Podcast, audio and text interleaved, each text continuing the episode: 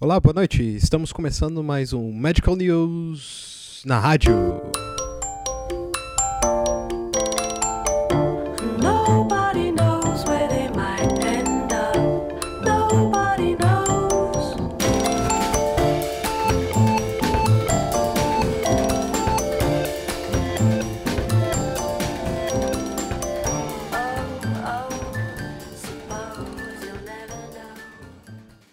E no programa de hoje falaremos sobre uma nova doença que está começando a atacar milhares de ursinhos de pelúcias pelo mundo.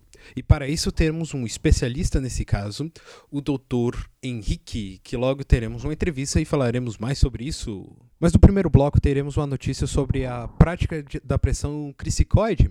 É, um novo artigo da Academy Emerging Medicine fez uma relação entre a prática da, de pressão que é a manobra de Selleck, durante a incubação. E fizeram uma relação junto com a incidência de aspiração. 54 intubações foram analisadas. A contaminação macroscópica da laringe foi observada em apenas 14 casos. Durante a indução, que são os 50 primeiros segundos de, da intubação, todos obtiveram eh, sucesso durante a manobra. Se manteve na pressão ideal. Só que durante a, indu- a intubação, a pressão uh, crissicoide ficou abaixo do que esperado. E agora vamos falar sobre o Zika vírus.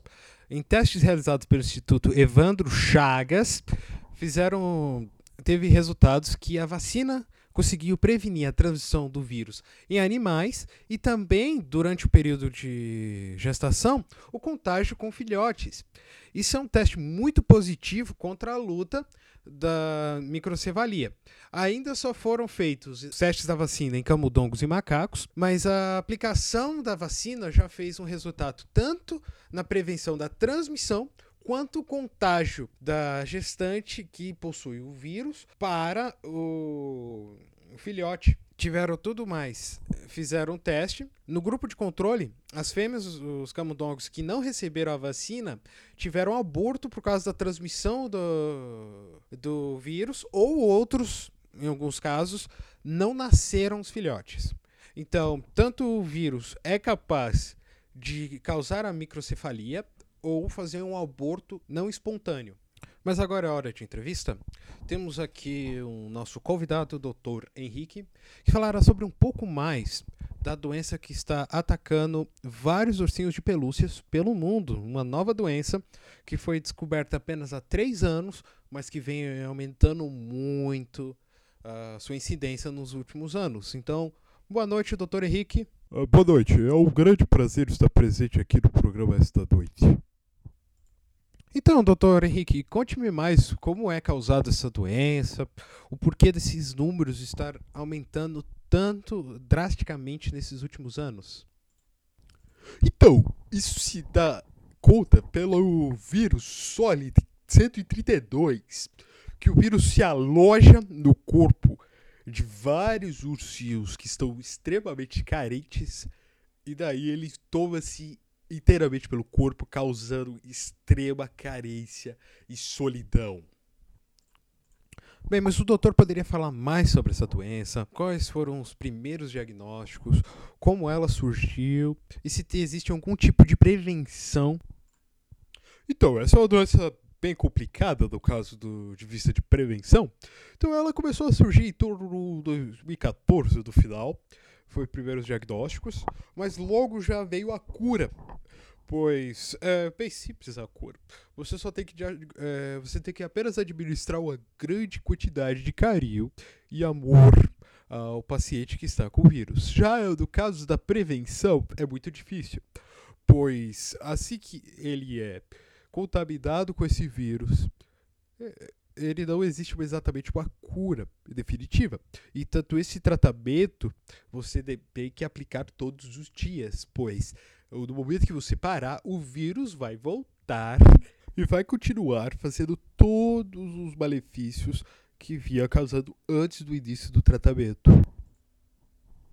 Mas por que essa doença vem tanto se aumentando nesse, a partir desse último semestre? O que, que está acontecendo? Pois os números são bem claros até 2017, até metade, são co- controláveis, mas a partir desse semestre aumentaram muito. O que se deve a isso? Bem, isso se deve ao fato de não existir exatamente uma adoção nova a esses ursinhos de pelúcia, por causa desse tratamento que é a base de carinho e afeto e amor. Então, logo está vendo aumentando muito assim que a- o número de adoções caiu. Espero que muito que esse número volte a aumentar. Bem, foi muito interessante essa entrevista. Agradeço muito a você, doutor Henrique.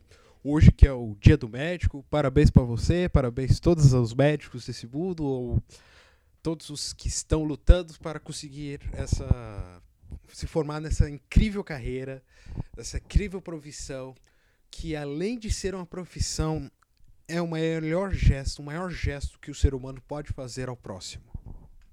Bem, muito obrigado, Luísa. Foi uma excelente entrevista. Adorei estar aqui no programa. Espero ter esclarecido muito sobre essa doença, falado sobre as formas de tratamento.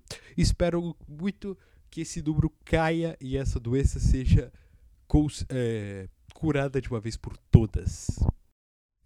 Bem, estamos chegando ao fim dessa edição do Medical News, mas vamos finalizar porque hoje é um dia muito importante. Já estamos, apesar de estarmos já encaminhando ao final do dia, mas hoje é 18 de outubro, é dia do médico, e eu gostaria de dar uma homenagem a realmente quem eu amo, minha namorada, Giovana da Silva Parente, pois é uma profissão linda e eu sei de todos os seus esforços que você fez até agora e sei de todos que você está fazendo para conseguir se formar, além da grande luta que você fez para conseguir entrar na faculdade.